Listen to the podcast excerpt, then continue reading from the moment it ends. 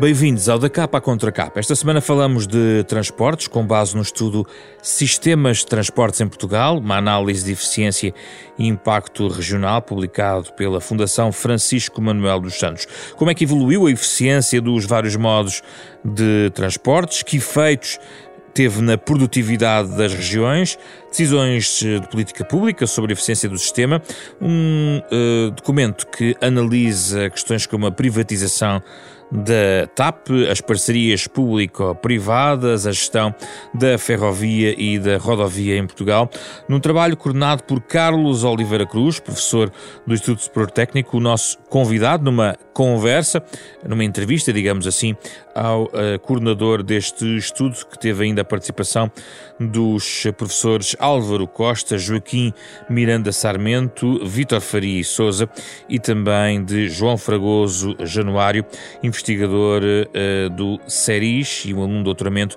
no Instituto Superior uh, Técnico. Mais à frente, em anexo, ouvimos também a apreciação do antigo professor do Instituto Superior Técnico José Manuel Viegas, um professor especializado em transportes, que vai também comentar este estudo nestas duas conversas, no da capa contra capa, esta semana num formato ligeiramente diferente da parceria da Renascença com a Fundação Francisco Manuel dos Santos.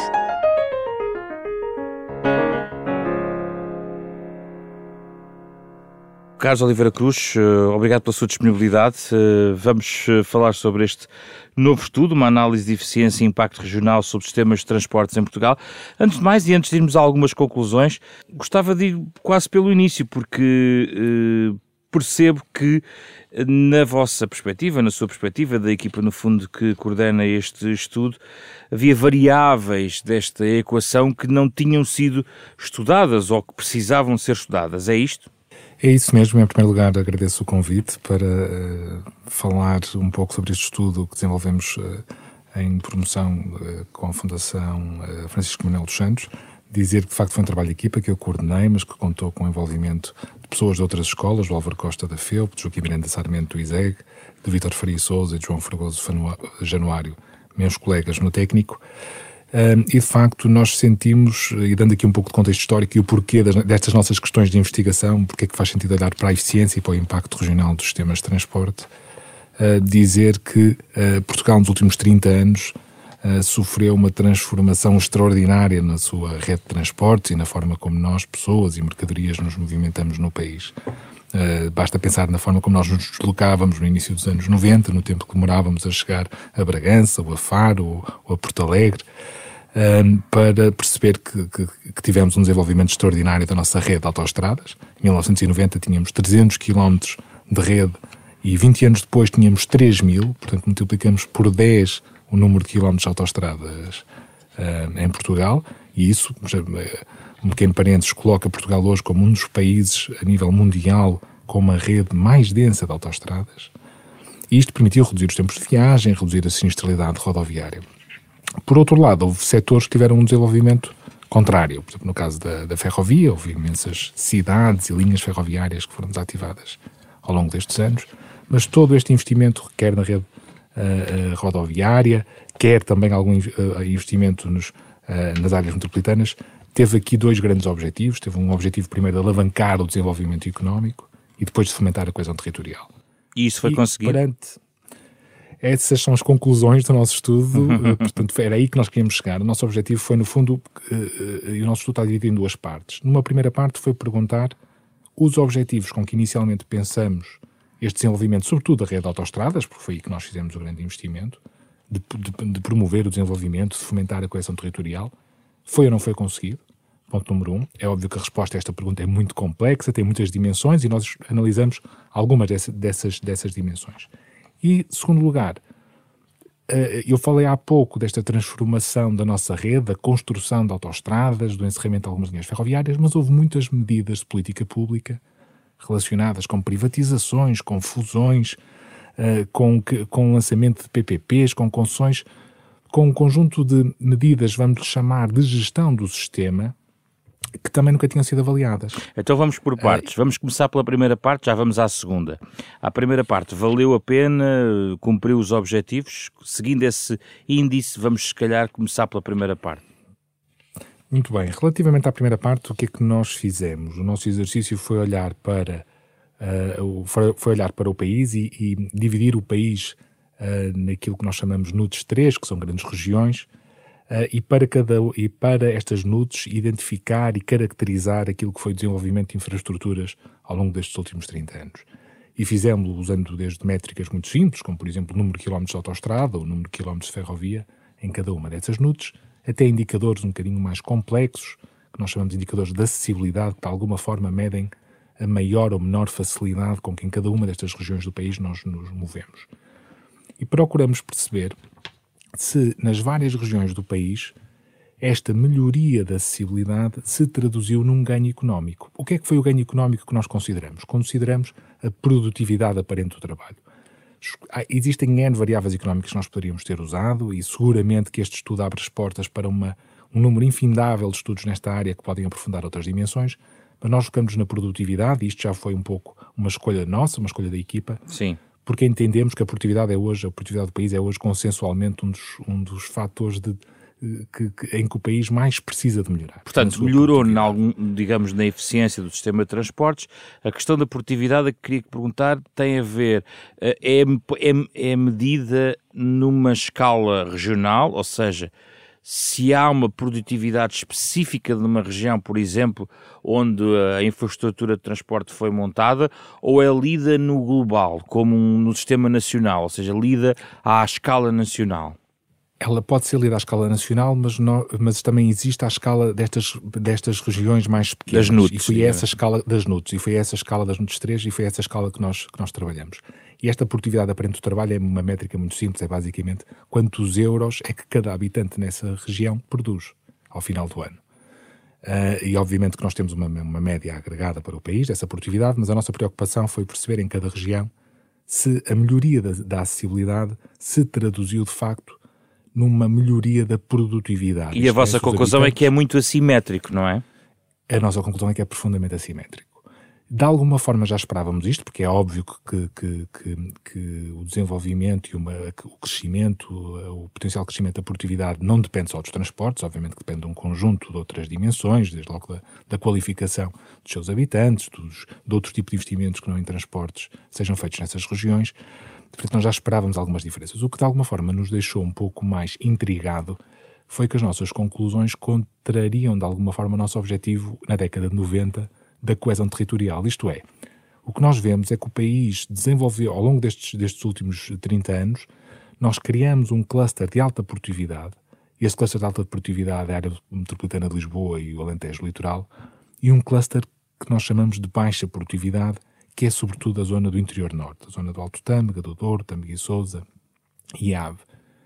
E, e, quando nós chamamos Sendo que, só uma nota, esse interior, apesar de tudo, não é tão interior assim, ainda é bastante litoralizado, comparando com as zonas raianas, só para, só para, para quem nos escuta entender uh, o, o, que é que estamos a falar, não é?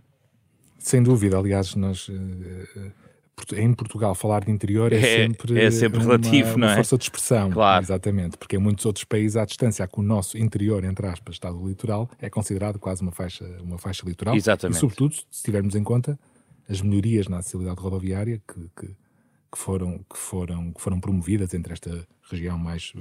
Eu, eu vou continuar a chamar-lhe interior por facilidade Sim, de expressão. expressão claro. Esta região mais interior para o litoral. Mas relembrar que na década de 90, quando o país e, e, e desenvolveu, e é, é, curioso ver que as estradas foi talvez, ou é talvez o único sistema de infraestruturas para o qual houve de facto uma estratégia nacional. Portanto, os, os, os vários governos da direita e da esquerda concordaram que era importante o país ter uma rede de estradas, de autoestradas muito desenvolvida.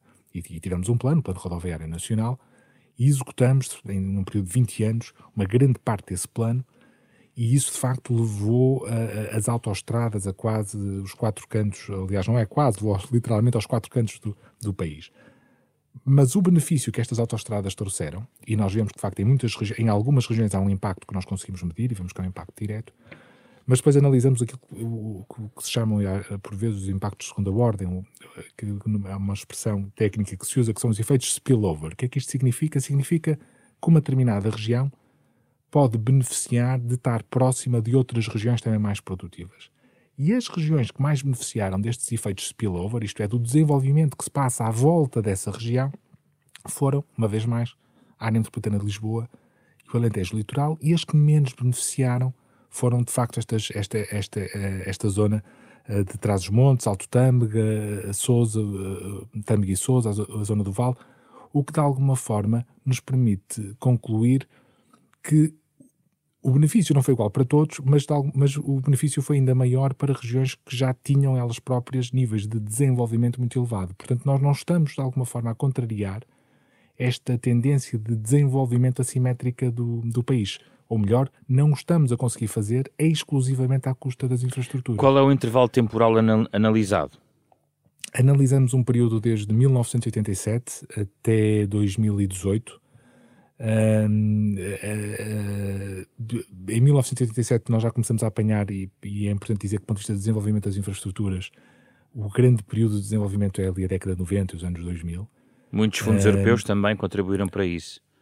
Absolutamente, e aliás, e, e, e aproveito, aproveito a, a deixa. o seu comentário, a deixa, para, para de alguma forma este estudo, quando começamos, quando começamos a, a, a, desenvolver com, com o apoio da Fundação, foi já há dois anos, estávamos longe de imaginar eh, que íamos atravessar um período como o que estamos a atravessar e como atravessamos no último ano, e estávamos numa altura em que já se perspectivava pouco investimento em transportes. Já tínhamos uma rede relativamente madura, o país tinha outras, enfim, tinha outras prioridades do ponto de vista de, de, de investimento, mas com a pandemia e sobretudo com, esta, com este plano de recuperação e resiliência e com os planos de, de relançamento da economia europeia da, da, da, da, Comissão Europeia, passou a haver uma tal famosa bazuca uhum. para investimento e uma grande fatia desse investimento vai ser de facto no setor dos, dos transportes. Esse é um ponto muito interessante. A questão exatamente que eu queria colocar é se vê nesses investimentos que agora estão projetados a continuidade ou a ruptura com o caminho que foi seguido? Eu espero que seja seguramente um período em que, o em que o investimento seja mais inteligente do que o que foi nos últimos 20 anos. O que é que eu quero dizer com isto? Uh, uh, o modelo de desenvolvimento que, que, que, adotamos nos últimos 20 anos está de alguma forma esgotado e, aliás, nós uh, recentemente tem surgido esta discussão, no, no, no pós-pandemia, de que Portugal, do ponto de vista da sua produtividade e do seu nível de desenvolvimento, recuou quase 20 anos. Portanto, temos aqui um período de 20 anos em que tivemos muito pouco desenvolvimento económico. Mas nós precisamos, nos próximos 10, de aproveitar estes fundos comunitários para perceber em cada região, e tendo em conta as características de cada, de cada região, qual é que é o melhor investimento e evitar adotar planos, como foi o plano, por exemplo, das autoestradas, em que nós, de alguma forma, procuramos uma mesma solução para todos os territórios. E isso é muito importante, sobretudo se tivermos em conta que uh, o, o, investimento em infraestruturas que uh, dos próximos 10 anos vai privilegiar, sobretudo, os modos ferroviários. Portanto, já está definido, há alguns investimentos rodoviários, sobretudo no, no, no plano de, de, de, no PRR, no plano de recuperação e resiliência, mas são, enfim, pequenos investimentos. Então a ferrovia contradiz é um abandono da ferrovia, ou, ou um menor investimento, pronto, de outra forma nos últimos, nos últimos 30 anos nós seguramente que, que, que, desinvestimos na ferrovia, sobretudo comparado com a rede, com a rede uh, rodoviária. Portanto, aí não há, não, não temos não dúvidas e também não temos dúvidas que nos próximos 10 vamos ter que investir na ferrovia. Agora, a questão aqui é como é que vamos investir na ferrovia? O que é que queremos fazer? Queremos recuperar ligações, linhas que, que encerramos? Queremos melhorar as ligações nas áreas metropolitanas ou nesta fachada atlântica? Há um projeto de ligação de capitais distrito, por exemplo, neste momento há, e eu acho que devíamos refletir um pouco mais sobre o mérito dessa solução. Hum. Isto porque, repara, a ferrovia é um sistema que precisa de massa crítica, isto é, precisa de muitos passageiros para ser sustentável. Essa foi a razão, aliás, que nos levou na década de 90 a encerrar linhas de caminho de ferro. Foi porque faziam-se as contas e chegava-se à conclusão que havia linhas de caminho de ferro que serviam poucas dezenas de pessoas por dia. E, portanto, como não era possível ao país, do ponto de vista de uma sustentabilidade financeira, suportar essas linhas, ou pelo menos este foi o argumento que foi usado na altura, decidiu encerrar-se linhas de caminho de ferro. A questão agora é, é, é, a recuperação de algumas dessas linhas ou a ligação de todas as capitais de distrito. É o melhor investimento que nós podemos fazer nestas regiões? Eu tenho dúvidas que assim seja. E, portanto, é, é Tem dúvidas com base em quê, professor? Temos dúvidas com, com base nestes resultados, porque de alguma forma a melhoria da acessibilidade que nós trouxemos em muitas destas regiões uh, com, a rede, com a rede rodoviária não se traduziu num aumento de produtividade, não se traduziu numa tendência de inversão, por exemplo, de perda de população em muitos destes territórios. E, portanto, há, há soluções, ou, ou, são necessárias soluções de mobilidade nestes, nestes territórios, e nós, quando pensamos uh, em infraestruturas, pensamos muito nas infraestruturas de transporte, redes rodoviárias e ferroviárias, mas há uma infraestrutura que de repente ganha uma importância gigantesca, que é, por exemplo, o acesso à internet e a, e a rede de banda larga. E em muitas destas regiões, uh, uh, nós precisamos de ponderar e de avaliar, numa lógica custo-benefício, que tipo de investimento em que tipo de infraestrutura é que pode fazer mais sentido. Repare, nós, todos nós ficamos chocados quando de repente, uh, neste período de pandemia, tínhamos professores e alunos em regiões do país que se tinham que deslocar para o Alto de Colinas para terem acesso a, a uma ligação. Mas isso não está considerado no vosso estudo. O vosso estudo é sobre transportes. É, sobre, é precisamente. E a questão aqui é que nós chegamos à conclusão que os transportes por si só em, em, em, muitas destas regiões, e por exemplo, esta região que nós identificamos baixa produtividade, no Alto Tâmega, no Douro, que teve melhoria do ponto de vista da rodoviário, isto não se traduziu de facto numa, num, num, num acréscimo. Uh, uh, uh, Deixa-me reformular. Isto não aproximou esta região dos níveis de desenvolvimento que nós verificamos. Medida em PIB, em PIB, ou seja, em riqueza produzida nestas regiões? Medido em produtividade, portanto, em, em riqueza gerada por trabalhador. Uhum. Essa é uh, a métrica. Uh, outra, outra questão tem a ver com a, a, a, forma de exploração, que eu presumo que nos remete para a eficiência ou não da gestão, e há aqui alguns resultados que eu tento agora sistematizar para podermos passar um pouco à análise, para nos explicar as conclusões. De, uh, há, no fundo, uma ideia, uma conclusão no vosso estudo que a maior participação do setor privado, no setor rodoviário e ferroviário, uh, sob a forma de privatizações e concessões, a juntar às fusões no caso das infraestruturas de Portugal e as aquisições no caso da Portugal e pela TAP, tiveram, um, digamos, um, um impacto direto sobre o sistema. Pergunto-lhe, positivo ou negativo? Em alguns casos muito positivo, noutros menos positivo e noutros inconclusivo. E Vamos a isso então. Deixe-me dividir e passar a explicar. Um caso onde nós vemos em que uh, foi claramente positivo o envolvimento da participação do setor privado foi no caso da TAP. Portanto, aí os resultados demonstram que há dois momentos na TAP que, que ou, na, ou na história de eficiência da TAP, vamos dizer assim, uh, que marcaram de uma forma positiva uma melhoria dos seus níveis de eficiência. Foi, a privatização foi boa para a TAP, é isso? A privatização foi positiva do ponto de vista de eficiência, exatamente. E foi o outro, um momento que ainda é anterior à privatização, que foi quando a TAP adquiriu a Portugália. Uh, e estes são dois pontos importantes, porque de alguma forma nós já, de alguma forma, numa empresa como a TAP, já esperávamos que, por exemplo, a aquisição da Portugal, relativamente à privatização, enfim, não tínhamos nenhum nenhuma hum, expectativa do ponto de vista de resultados. Relativamente à, à aquisição da Portugal já teríamos, ou já tínhamos, porque tem sido uma tendência no setor aéreo que é este de, de que as empresas têm estado a fundir e a criarem-se grandes empresas, e nós temos N uhum. exemplos disso. Não posso deixar de confrontar é um isso com o facto de uh, ter sido revertida exatamente por uh, ter havido uma conclusão política, necessariamente, de que a privatização não gerou os frutos uh, necessários e houve dificuldades de capitalização. Uh, na sua opinião, isso poderá ter outros fatores? É isso? Terá seguramente, mas aqui deixe-me, eh, ainda bem que toca nesse ponto para clarificar, nós quando falamos, numa, houve uma, de facto uma reversão da privatização, uma reversão, enfim, parcial da, da privatização, porque o setor privado continua a ter um envolvimento, Exatamente. uma participação na empresa, ainda tem hoje, aliás, Uh, mas do ponto de vista de gestão não houve uma alteração assim tão significativa, porque, enfim, continuaram os gestores continuaram a ser indicados pela, pela, pelo acionista, obviamente com o acordo do, do, Estado, mas houve de facto aqui uma, uma, um olhar diferente para a gestão da empresa. E independentemente desta, desta reversão de privatização, de, esta decisão política de reverter parte da privatização, ou do Estado de voltar a ter a maioria do capital na empresa, importa dizer que do ponto de vista de gestão não, houve uma, não há uma alteração estrutural e, portanto, a, o momento da privatização, mesmo contente com a, com a posterior reversão, marca uma entrada do setor privado na gestão da empresa. E também, agora repare, uh, e aproveito para fazer aqui um parênteses do porquê é que nós estamos a olhar para a privatização ou para a, gestão, ou para a participação privada, porquê é que isto é importante. Do ponto de vista da eficiência do sistema, nós, enquanto equipa e, e, e, eh, e enquanto académicos que olham para a forma como nós podemos gerir melhor os sistemas, sistemas de infraestrutura, sistemas de transportes, uh, os vários tipos de sistemas, é sempre de procurar os modelos que melhor sirvam cada tipo de projeto em cada circunstância, uh, que melhor sirva à sociedade, no limite que seja mais eficiente, que tenha ma maior impacto. Isto significa que, por vezes, nós chegamos à conclusão que é melhor ter o setor privado e outras vezes é melhor ter o setor público e outras vezes é melhor ter uma gestão conjunta de público e privado, portanto, uma parceria. Professor, mas aqui diz que não houve grande alteração de gestão, no que está, está-me a dizer que, no fundo, não houve uma grande. na, na estratégia de gestão, não é? Penso ter percebido essa conclusão. Na DATAP, a partir do momento em que há a privatização, há uma alteração, não é? Porque o setor privado passa a estar envolvido na gestão da empresa e, aliás, um dos acionistas que participou nessa mesma privatização no início até era, de facto, uma, uma pessoa uh, que, vinha, que vinha do setor e que tinha outras, outras, outras companhias aéreas.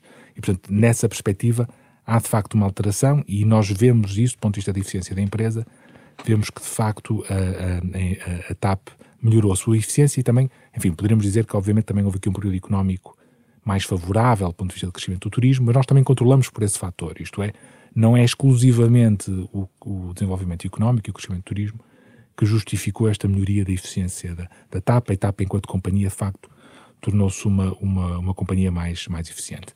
Mas dizer que quando olhamos, por exemplo, para os setores, eh, eh, e para não nos focarmos exclusivamente no caso da TAP, quando olhamos para o setor dos transportes públicos urbanos, essas evidências já não são tão claras. Quando olhamos para os transportes públicos urbanos ferroviários, e estamos a olhar, por exemplo, para a Fertagos, para o Metro do Porto, para uh, o, o Metro Sultejo, para o Metro Lisboa, aí vemos que, de facto, a participação do setor privado também traduziu alguma melhoria, de alguma uh, melhoria de, uh, de eficiência. Mas quando juntamos todos os operadores, os operadores rodoviários e ferroviários, enfim, essas, essas melhorias já não, não são tão fortes. Portanto, eh, e isto explica o porquê da minha resposta inicial ter sido, nos casos, claramente que sim, noutros casos, enfim, há algumas melhorias e noutros nós não, não, não se identificam. Uhum. Não se identificam Mas é, é importante melhorias. a vossa distinção, porque na base do que usam, isto é um estudo académico, há um racional económico, há, um, há uma, uma, unidade de medida, há um conjunto de estudos.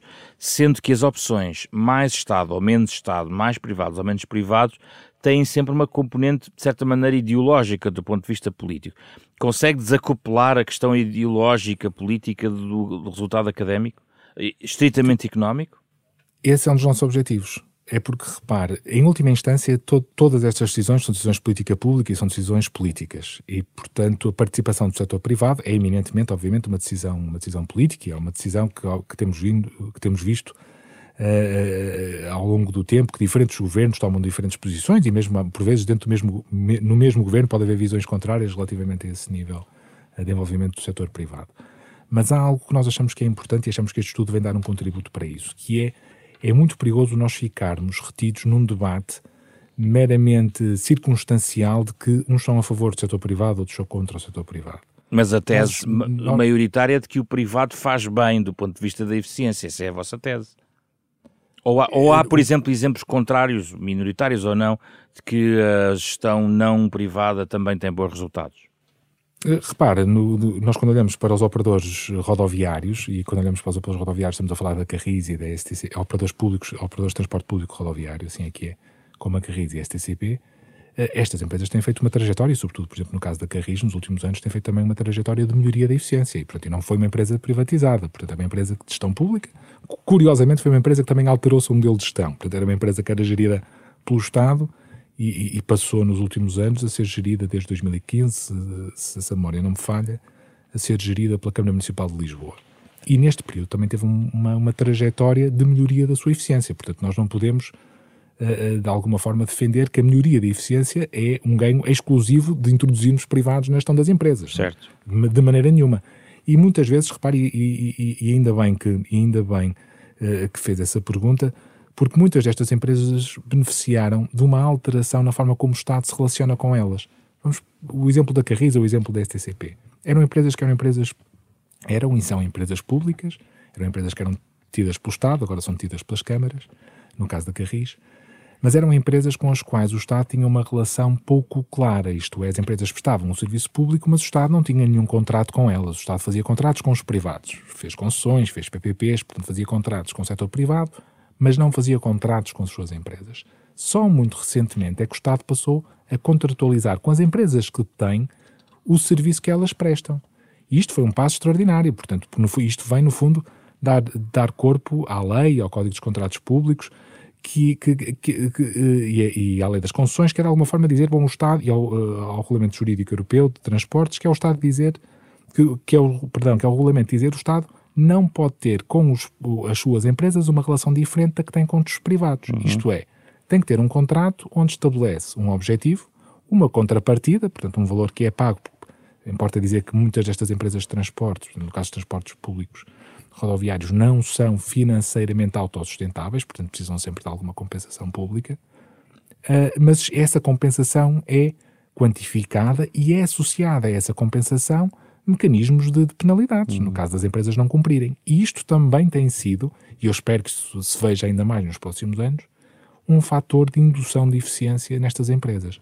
Mas isto marca uma forma radicalmente diferente do Estado se relacionar com as suas próprias empresas, que era algo que com as empresas privadas o Estado já fazia há 20 ou há 30 anos. Isto uhum. é, sempre que uma empresa privada prestava um serviço ou construía uma infraestrutura, obviamente que tinha um contrato com o Estado definindo os seus direitos e as suas obrigações. Só há 3 ou 4 anos é que o Estado começou a fazer isto no setor dos transportes com as suas próprias empresas. Portanto, aqui, em abono de, uh, das empresas públicas, importa dizer que o Estado também nunca definiu um, um level playing field, portanto, um mesmo nível de jogo entre os privados e as empresas públicas. Oh, professor, facto, a esse, última... Esse... Sim, sim, diga. Remate. Não, não, e, portanto, eu, é, é importante e, e, e, o momento em que nós estamos agora já começa a estabelecer no fundo esse level playing field, portanto as regras são claras para todos e, é importante agora ver o que é que também vai ser a evolução das empresas públicas, mas mais importante, e este, uh, eu termino já esta resposta, hum. é dizer, nós não conseguimos melhorar aquilo que não conseguimos uh, medir. E, portanto, é fundamental neste setor, que é um setor que consome largos recursos públicos, os cidadãos terem acesso a, ou, ou, ou poderem acompanhar de que forma é que o dinheiro que é colocado nestas empresas, públicas e privadas, é gasto e, portanto, de que forma, quais é que são os níveis de eficiência, de qualidade destas empresas. E se tivermos esta comparação público-privado, a performance de cada uma delas, nós achamos que isto pode robustecer o processo de decisão e tornar esta decisão política de se é melhor o público ou se é melhor o privado mais informada. Professor, uma última questão, estamos mesmo a terminar o nosso tempo, tem a ver com as parcerias público-privadas, uh, em, duas, em dois níveis. Primeiro gostaria de saber se na sua perspectiva, ou na perspectiva dos autores do estudo, o instrumento PPPs é em si virtuoso ou depende caso a caso e da forma como os contratos são feitos? E isto leva-me à segunda questão, porque há uma conclusão no estudo que diz que, no fundo, a crise financeira teve um efeito positivo porque obrigou à renegociação de várias PPPs rodoviárias que acabaram por levar a uma diminuição das despesas eh, de capital operacionais. Ou seja, dá a entender que é, há um problema dos contratos que foram feitos, e não pode não ser do instrumento PPPs, mas da maneira como, foi, como foram contratualizadas, e a curiosidade paradoxal de que a crise financeira acabou por ajudar a renegociar, ou seja, a ter um ganho para o contribuinte. É, de facto, há um efeito perverso, porque nós vemos quando analisamos os, e, essa é um dos, dos, das análises que fazemos no estudo, o efeito deste choque que nós chamamos de choques externos, portanto, a crise financeira, a entrada da Troika, na eficiência destas empresas, e vemos que de facto há um impacto positivo é quase como quando o dinheiro acaba, de facto, nós somos obrigados a, a, a melhorar os níveis, os níveis de eficiência. Eh, esse é de facto um, é um, de facto um efeito visível. É um efeito que importa dizer, apesar de nós vermos no estudo que há um impacto de melhoria de eficiência, importa dizer que, que é preciso esperar um período mais longo para, uh, uh, para é, é, ou melhor, é, é normal que nos, que nos, anos imediatos uh, se reduzir os gastos haja uma melhoria de eficiência, mas muitas destas empresas também adiaram investimentos que não fizeram nessas alturas e que têm que fazer, porque são setores onde, onde é necessário, por exemplo, comprar novos autocarros, no caso das empresas de transporte rodoviário, comprar novos comboios ou fazer manutenção de linhas ou, ou, ou de estradas. E muitas destas negociações que foram feitas nas PPP no período da Troika adiaram muitos destes investimentos. Portanto, vamos lhe chamar, houve uma poupança, mas é uma poupança, enfim, virtual, estamos de alguma forma em, em muitos destes contratos a empurrar custos para o futuro. Dito isto, o modelo de, de parceria público-privada em si mesmo nem é virtuoso nem é mau. Agora, a, a nossa experiência diz-nos que nós cometemos muitos erros na utilização deste modelo e, e, do ponto de vista de quantidade de projetos, fomos talvez ficar um pouco longe no, na, no volume de projetos que desenvolvemos ao abrigo deste modelo. Mas esta discussão é de alguma forma, ou pode, eh, eh, pode nos conduzir, e conduziu seguramente, no caso da sociedade portuguesa, a uma visão muito diabolizada deste modelo, que é pena porque há, temos casos onde os resultados são muito positivos. E até lhe posso dar um exemplo, eh, esse não analisado no nosso estudo, que não é de transportes, mas, por exemplo, as PPPs na saúde. E no caso de transportes também lhe posso dar. O caso da Fertagos é um exemplo. O caso do metro, do metro do Porto é outro exemplo. São exemplos onde a participação do setor privado foi de facto muito, muito, muito positiva e muito virtuosa e o modelo aí funcionou. Agora, é um modelo que, se não for bem desenhado, ou fiscalizado, fiscalizado regulado, uma, digamos assim, regulado com uma, com, uma, com, uma, com uma partilha de riscos de facto equilibrada entre o setor público e o setor privado, pode ter uh, muitos, muitos méritos. E isso falta no nosso sistema mais regulação e fiscalização, professor?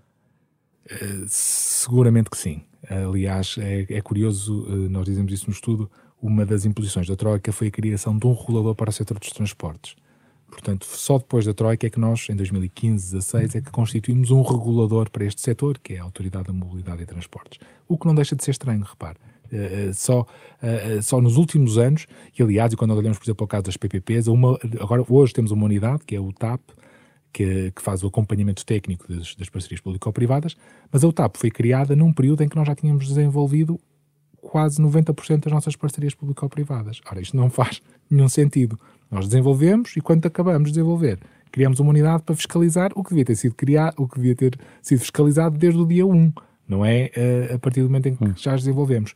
E nós aí precisamos, de facto, de aumentar a nossa capacidade de regulação, de fiscalização, e isso entronca num problema crónico do Estado, que é, de facto, dotar-se a administração pública dotar-se de facto de, de meios uh, humanos, financeiros, materiais que permitam ao Estado exercer esta função, que a mim me parece, no setor dos transportes, que é a função principal, que é a função de planear e de regular e depois de procurar em cada projeto, em cada sistema, o melhor modelo de gestão, público, privado, em parceria, que permita gastar o menos possível para obter o maior, a maior qualidade possível. Connosco também para avaliar este estudo, Sistemas de Transportes em Portugal, Análise de Eficiência e Impacto Regional, está José Manuel Viegas, especialista em uh, transportes. Uh, José Manuel Viegas, obrigado pela sua disponibilidade. O que é que neste estudo, na sua opinião, lhe chama mais a atenção? Uh, a questão dos investimentos e o olhar retrospectivo, por exemplo, no, na parte rodoviária, uh, em relação à questão da produtividade, os recados em relação à ferrovia ou as parcerias público-privadas? Onde é que prefere começar, digamos assim, a sua reflexão? Deixe-me começar pelo seguinte: em primeiro lugar, manifestar a satisfação pela publicação de um estudo sério e rigoroso baseada em dados publicados e auditados e que tem resultados pertinentes. E isto é difícil acontecer em Portugal porque muitos dados não são publicados e outros que são publicados estão dispersos e pouco visíveis. E além disso, temos muitas áreas onde não há dados. Vai havendo dados sobre investimentos, vai havendo dados sobre a oferta, vai havendo dados financeiros mas não há dados sobre a procura, sobre a qualidade dos serviços e sobre os impactos ambientais, particularmente desagregados por região. Portanto, este estudo mostra que quando os dados estão disponíveis, e os, autores referiram que foi uma trabalheira chegar aos dados, mas quando eles estão disponíveis, temos em Portugal pessoas que são capazes de fazer análises sérias. A seguir, Deixe-me dizer-lhe ainda, antes de responder exatamente à sua pergunta, Sim. dizer que tive uma enorme surpresa quanto ao formato.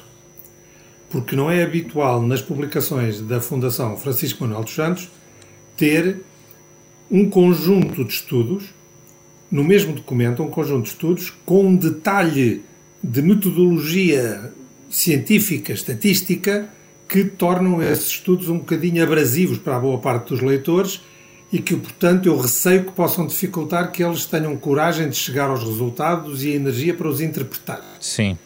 Penso que teria sido preferível colocar toda essa explicação científica que é importante para investigadores como eu e tantos outros. Podermos ter a certeza de que aquilo está bem feito, que está rigoroso, mas isso tudo devia ter ido para anexo. A leitura, suponho também para vocês jornalistas, não foi fácil com certeza. E por outro lado, acho que há um bocadinho de overdose de misturar tantos temas, e aqui já me estou a aproximar Sim. Da, da sua pergunta, tantos temas num só relatório, com tão poucas, como é que eu ia dizer, meias páginas ou páginas de apresentação de resultados e, sobretudo, da acho que falta muito a interpretação dos resultados e, e, e responder um bocadinho como diriam os brasileiros, e daí, o que é que faz? Então, daí o que é que a gente aprendeu? Então. Está a ver? Portanto, há aqui, parece-me, uma preocupação excessivamente académica e eu sou um académico e, portanto, pode parecer estranho eu dizer isto, mas acho é que há veículos adequados para transportar cada tipo de mensagem. Pronto, agora, dito isto, cada um daqueles capítulos por si só é relevante, embora tenham mensagens bastante diferentes e, no essencial, com leitores ou ouvintes que são, pelo menos, parcialmente diferentes. Vamos fatiar os temas, professor. O primeiro dos estudos é sobre, sobre a eficiência nas empresas de, de transportes e comparando, nomeadamente, as empresas ferroviárias eh, de gestão pública e privada e depois comparando o período de gestão pública e de gestão privada da TAP. E aquilo que se verifica, bem, a primeira coisa é preciso dizer, a amostra é muito pequena. E é uma coisa que eu acho que os autores deveriam ter tido a capacidade, de, enfim, a lucidez de dizer. É difícil poder dizer que, por exemplo, como eles dizem, que as empresas privadas se adaptam melhor em tempos de contração e perdem eficiência em termos de expansão, quando a amostra deles é de duas empresas. Hum. A mesma coisa em relação às públicas, os efeitos são em sentido contrário. Ainda que faça sentido o que eles dizem, seria importante tentar perceber o que é que aconteceu, por exemplo, à mudança ou não mudança de administrações das empresas, há quanto tempo é que estavam lá, se aconteceu alguma coisa extraordinária no, no decurso daquele período de análise terá havido alguns casos de expansão de redes, noutros não, coisas deste estilo. Seja, Mas no caso, por é exemplo, da TAP, no caso da sim, TAP, sim, caso os, da TAP, os, autores sublinham TAP, que há uma, uma alteração, há uma alteração de facto da posição do Estado, mas que a gestão privada continuou lá. É verdade, mas ao mesmo tempo que a gestão privada, houve também a aquisição da Portugália, que é um fator que os próprios autores reconhecem pode ter tido um efeito idêntico ou até talvez maior no ganho de eficiência. Se quiser, há uma coisa que ressalta daqui, desde logo, que é a gestão privada não é um demónio. As empresas privadas, quando vão tomar conta da gestão de sistemas de transportes, não estão lá só para sacar o seu, como às vezes se ouve dizer neste país. E a gestão pública Portanto, é um demónio também? Não, a gestão pública não é necessariamente um demónio. Repare, é por isso que é depois, porque como a amostra é muito pequena, não temos bases para poder dizer em que casos é que as privadas são mais oportunistas ou mais eficientes, em que casos é que as públicas são mais desperdiçadoras ou mais eficientes. Está a ver? Portanto, há aqui um benefício que é dizer, quer de um lado, quer do outro, é possível ter gestão eficiente, a amostra e o período de observação é suficientemente pequeno para que não se possam tirar conclusões sobre então o que é que faz verdadeiramente a diferença. Percebe? Certo. Outros pontos? Outros pontos. Depois aparece a questão das infraestruturas e da sua produtividade. Há aqui questões que, que são muito relevantes. Esta é uma área onde eu próprio tinha trabalhado, veja bem, no início dos anos 90, quando foi o primeiro eh, como é que se chama? O primeiro Plano de Desenvolvimento Regional que Portugal apresentou à União Europeia em 1989, eu fui o responsável pela metodologia e, curiosamente, apliquei alguns destes, destas metodologias que estão aqui. Portanto, de alguma maneira, tive a satisfação de ver que continuamos a usar, no essencial, os mesmos indicadores, os mesmos indicadores de acessibilidade, etc. Há aqui um conjunto de questões pertinentes, mas vale a pena depois ligar quando se fazem as diferenças de acessibilidade, verificar que uso é que está a ser feito dessa acessibilidade, portanto, que níveis de procura é que existem naquelas estradas. Não foi analisada uma questão que para mim é muito importante, é uma batalha perdida, mas na qual eu ainda lutei durante uns anos, quer dizer, uma autoestrada é sobretudo uma infraestrutura de capacidade, que também de ganhos de velocidade, obviamente. Mas há soluções, basta olhar para a Espanha, onde eles têm autopistas e autovias, em que a autovia proporciona a velocidade, mas com menor capacidade e custa 40% menos. Oh, professor, mas os autores no... colocam aqui um ponto de interrogação sobre se este aumento, uh, digamos, da oferta de, enfim, de vias, nomeadamente as autoestradas, que foram construídas desde o final dos anos 80 e no, na década de 90, se levaram ou não a uma melhoria da produtividade e competitividade da economia dessas regiões. E há aqui um ponto de interrogação. Claro. Mas é assim. E faz sentido. Não basta ter boas autoestradas para que a produtividade aumente. É preciso depois que haja a capacidade nos diferentes territórios de tirar partido da acessibilidade. E foi tirado essa, seja, esse partido foi tirado em Portugal? Hum, eu continuo a achar que não se devia ter feito autoestradas para muitas dessas zonas, devia-se ter feito autovias, como em Espanha, onde se gastava muito menos dinheiro e o dinheiro libertado podia ter sido feito para criar os instrumentos de capacitação dessas regiões para serem capazes de produzir de maneira diferente ou produzir coisas diferentes. Repare, o facto de chegar mais próximo, de estar a menos tempo dos seus clientes, não quer dizer que consiga vender mais se você estiver a fazer coisas que os clientes não querem comprar mais. Percebe? É, é tão simples quanto isto e, portanto, aquilo que falta neste momento no interior, neste momento e já desde essa altura, é população com competência, estruturas de agregação dessas competências, serviços públicos mais sofisticados e não necessariamente a maneira de chegar mais depressa a Lisboa, ao Porto ou às fronteiras.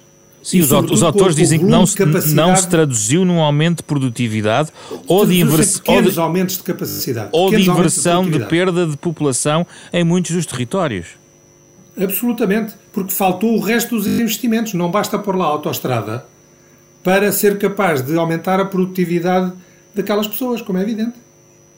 Digamos que este estudo confirma com números uma realidade que muitos de nós conseguem observar quando, quando visitamos esses territórios, não é?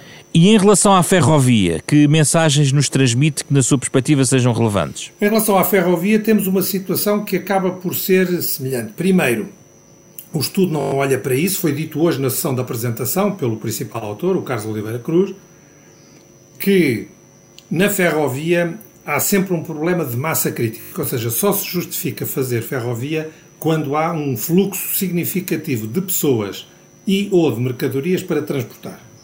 E, em muitos casos em Portugal, esses fluxos estão longe de ser garantidos.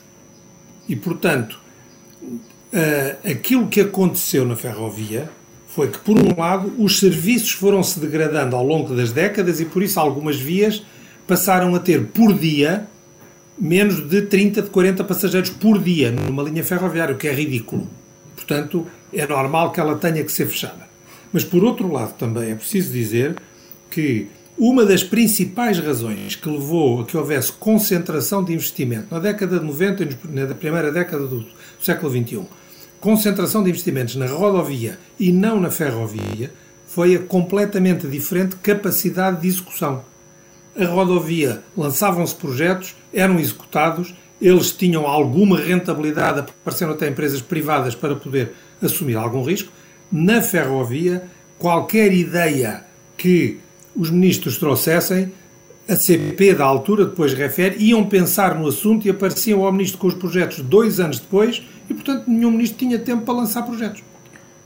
Portanto, há aqui uma falha da nossa tecnoestrutura no passado não tinha projetos prontos para os ministros avançarem com as decisões. Isso, entretanto, foi recuperado e por isso hoje a ferrovia já tem tempos de execução bem menores do que tinha há 20 anos atrás. Oh, professor, os autores, de, na sequência, de entrevistando Carlos Oliveira Cruz, ele diz que tem dúvidas que a recuperação de algumas dessas linhas que foram encerradas ou a, o projeto, por exemplo, de ligar todas as capitais de distrito sejam o melhor investimento que podemos fazer nas regiões. Concorda?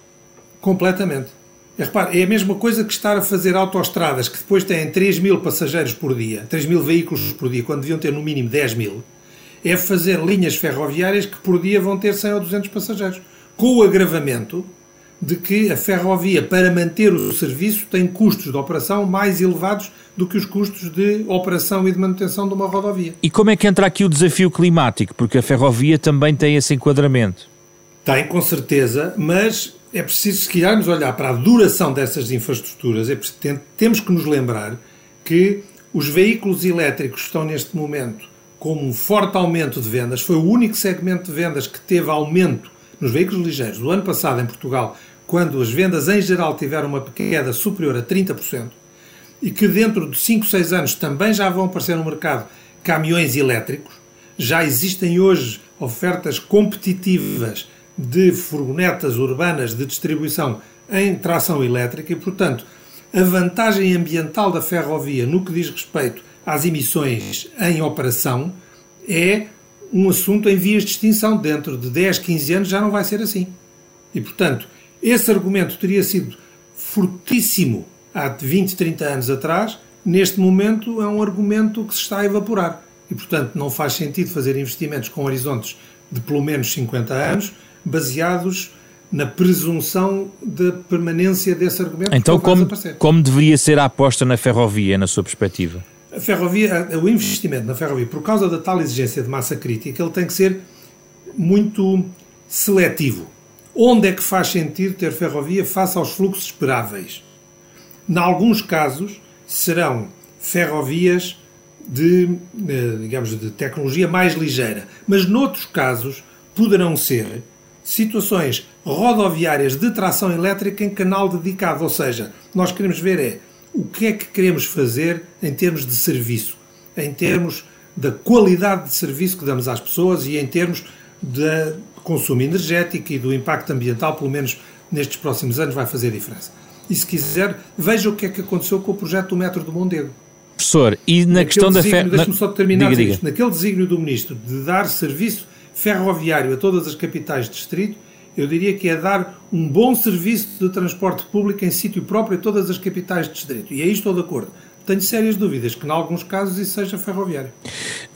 Quando começámos por falar na ferrovia, eu gostava de saber se introduz também, digamos, eh, negativa ou positivamente, a aposta na tal ligação de velocidade elevada ou alta velocidade entre Lisboa e o Porto, na forma como está construída e projetada. Vamos lá ver. Eu continuo a achar que, em todos os casos, para o serviço ferroviário, porque é um serviço mais capital intensivo, vale a pena começar por ver qual é a procura que pode existir para determinados níveis de serviço. No caso do Lisboa-Porto, ou se quiser, como eu prefiro chamar-lhe, o Braga-Setúbal, temos uma densidade de procura ao longo do nosso corredor litoral que justifica certamente um serviço de melhor desempenho, mais rápido do que aquele que temos atualmente com o Alfa. Quer em termos de velocidade de serviço, quer até em termos de, de, de frequência de serviço, para que menos pessoas tenham necessidade de estar a utilizar a autoestrada e que eh, a articulação entre todas as atividades económicas e sociais ao longo deste corredor de quase 500 km, 400 e tal quilómetros entre Braga e Setúbal, tenha funcione verdadeiramente como uma grande área metropolitana, que é aquilo que ele tem condições para ser, e agregando cerca de 8 milhões de passageiros. Se a solução ótima é um padrão de 300 km a hora, ou 280 ou 250, depende muito também das opções que se vierem fazer, por onde é que vai passar a linha. Porque há sítios onde é o custo marginal de passar de 250 para 300 km por hora é pequeno, noutros onde ele é muito grande. Agora, certamente que faz todo o sentido organizar uma reflexão séria sobre um projeto de alta velocidade entre Lisboa e Porto, ou como eu digo melhor, eh, entre Braga e Setúbal. Professor, para finalizar, a questão das parcerias público-privadas que é levantada aqui, os autores defendem que, em alguns casos, foram boas opções, dão o exemplo da Fertagos, da Metro do Porto, mas avisam também para a necessidade de, da questão da regulação uh, uma partilha equilibrada de riscos entre público e privado uh, nesta matéria, sublinhando que também, por exemplo, a gestão pública, e no caso, por exemplo, da Carris, na opinião dos autores, é um caso evidente de um sucesso de gestão pública, neste caso municipal. Uh, o que é que o professor pensa sobre isto? Vamos lá ver. A questão das parcerias público-privadas, o que eu conheço muito bem, porque participei em muitos desses projetos durante a década de 90 e primeira década dos anos do século XXI, tem sobre, o problema que ela tem tido, sobretudo, é da correta identificação dos riscos e do reconhecimento pelo Estado de que a partilha dos riscos com o privado sai tanto mais cara quanto maior for o volume de risco e a intensidade de risco que quer empurrar para o lado do privado. Muitas vezes em Portugal os governos quiseram empurrar para o privado riscos, nomeadamente de procura, que eram manifestamente exagerados, e por isso, quando aparece depois a análise da banca que faz o financiamento dos consórcios privados, eles têm bons analistas que sabem fazer essas contas e percebem o risco aqui é muito elevado, temos que aumentar o preço do dinheiro. E, portanto, a questão de fundo é sempre se temos ou não, do lado de quem controla o processo, que são os governos, uma percepção adequada de quais é que são os riscos, qual é a vantagem de ter o privado na equação, e durante uns anos largos era porque se pensava que isso não contava para a dívida pública, hoje esse equívoco já foi desfeito, e portanto perceber se temos ou não vantagem do lado da gestão dos privados relativamente à gestão pública ou da disponibilidade mais imediata de dinheiro. Mas os privados financiam-se mais caro do que o Estado. E, portanto, se lhes quisermos estar a empurrar mais risco para o lado dos privados, a diferença no preço do financiamento ainda vai aumentar. É sempre esta a questão, é onde é que está, medir, identificar e medir bem o risco e depois perceber que o risco deve ir para, cada, para, para, para a parte que melhor o pode gerir. Quando se trata de um risco de procura associado ao desenvolvimento económico do território ou à economia mundial em geral, é evidente que esse risco não é melhor gerido do lado do privado e, portanto, é patetice, literalmente patetice, tentar empurrar o risco de procura numa autoestrada que é pouco possível, quase impossível de ser gerido pelo concessionário da autoestrada, estar a empurrar esse risco para o lado do privado. Isso recomendaria uma reformulação da estratégia, então, em relação às concessões destas autoestradas? Já não temos muito mais autoestradas para conceder neste momento, quando muito pode-se pôr essa questão. Ou reverter? Quando, se for, quando for a renovação ou não, quando, quando chegar ao fim desta geração, não é? Certo. Agora, temos que ter a noção é de que se há infraestruturas de transportes em que a qualidade da gestão tem alguma influência forte sobre a procura, como é o caso dos portos e dos aeroportos, nas autoestradas isso, é, essa influência é quase nula. E, portanto, são aí os sítios onde não faz sentido estar a empurrar para os privados o risco de procura. Quando muito, pode-se dizer a variação da procura relativamente à procura nas estradas nacionais ou outra coisa qualquer, mas aquilo que depende do funcionamento da economia é o tipo de risco que sai muito caro passar para o privado e não há ganho nenhum. E, portanto, mais vale ficar numa gestão. Há mais de 20 anos. Então, mais vale Agora, ficar numa gestão pública. Ou não, ou não, repara, eu não estou a dizer que é melhor ficar na gestão pública. Se quisermos ter os privados, porque eles há coisas que gerem melhor, Sim. temos que perceber quais são os riscos que faz sentido colocar do lado do privado. Há muito mais riscos além do lado da procura. Repare, veja, por exemplo, isto. A qualidade de manutenção das autoestradas portuguesas é reconhecida em todo o mundo como sendo muito boa. Porquê? porque no contrato de concessão está lá, estão lá indicadores relativamente à qualidade do pavimento. A nossa sinistralidade nas autoestradas diminuiu muito. Porquê? Porque estão lá no contrato de concessão indicadores relativamente à sinistralidade e os, e os concessionários fizeram investimentos sérios, nomeadamente nos mecanismos de detenção muito rápida sempre que há um incidente. Portanto, há coisas que os privados fizeram muito melhor, eram riscos que eles sabiam gerir. O risco da procura que decorre da macroeconomia, nenhum privado é capaz de gerir e, portanto, é, é tontice, é patetice, como eu disse há bocado, estar a tentar fazer isso. Só vamos pagar mais caro, mais nada. Não ganhamos nada com isso, só perdemos. Agradeço a José Manuel Viegas a sua análise deste estudo sobre sistemas de transportes em Portugal, juntando-se às explicações do coordenador do estudo, o professor do Instituto Superior Técnico Carlos Oliveira uh, Cruz, e assim a reflexão está feita em relação aos transportes em Portugal com base em mais um estudo da Fundação Francisco Manuel dos Santos. Pode ouvir de novo na íntegra esta conversa uh, nas plataformas de podcast e em rr.sap.pt, programa com o genérico original de Mário uh, e com trabalho técnico de Carlos Vermelho, Paulo Teixeira, André Peralta, ainda Ana Marta Domingos e José Pedro Frazão. Regressamos na próxima semana para outro debate.